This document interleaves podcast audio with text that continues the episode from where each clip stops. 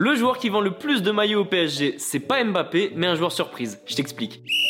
La saison dernière, Kylian Mbappé avait de la concurrence en termes de vente de maillots. Il y avait Lionel Messi, Neymar, Sergio Ramos, bref, du lourd. Toutes ces stars, elles sont parties cet été, donc logiquement, cette saison, Kylian Mbappé, il a la voie libre.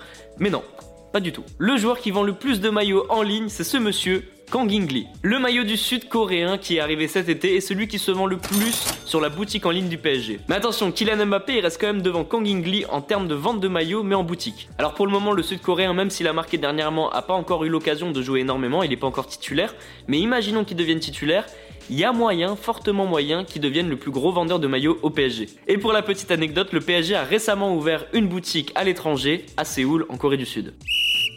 Les amis, rendez-vous demain, même heure, même endroit pour un nouvel épisode. Si ça t'a plu, n'hésite pas à t'abonner, activer la cloche, liker et surtout mettre 5 étoiles. Et oui, j'allais oublier, si t'as une question, peu importe laquelle, il n'y a jamais de questions bêtes, pose-la en commentaire et j'y répondrai dans un prochain épisode. Foodcast est à retrouver sur Spotify, Deezer, Apple Podcast et toutes les autres plateformes. Je te dis à demain, ciao